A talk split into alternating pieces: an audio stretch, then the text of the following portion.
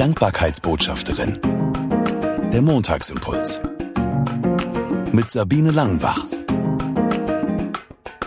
Danke, dass du den Montagsimpuls eingeschaltet hast. Jetzt ist er endlich da, der Advent.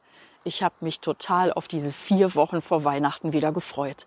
Da sind so viele Erinnerungen mit verbunden und so viele Sachen, die ich gerne machen möchte und kleine und große Rituale. Aber ich habe auch gemerkt, dass das eine große Gefahr ist, wenn ich mir das alles genau so vorlege und das alles schaffen möchte.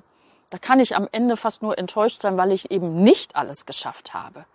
Deswegen möchte ich in diesem Jahr was Neues ausprobieren. Ich möchte einfach diese Erwartungen mal zur Seite legen und offen sein für das, was passiert. Offen sein für Begegnungen, für Menschen, die mir über den Weg laufen, für neue Impulse durch Bücher oder was auch immer. Und Begegnung, das ist auch eine Sache, die im Advent so wohltuend sein können. Und ich habe ein Adventskalenderbüchlein geschrieben, 24 Begegnungen zum Staunen im Advent. Und die Geschichten aus diesem Buch möchte ich gerne mit dir teilen. Zum einen kannst du natürlich gerne das Buch noch kaufen über den Neufeld Verlag, wo, das steht auch in den Informationen zu Podcast und YouTube-Video. Aber ich möchte ab Mittwoch, dem 30. jeden Tag im Advent eine Geschichte in meinem Podcast-Kanal, die Dankbarkeitsbotschafterin, lesen.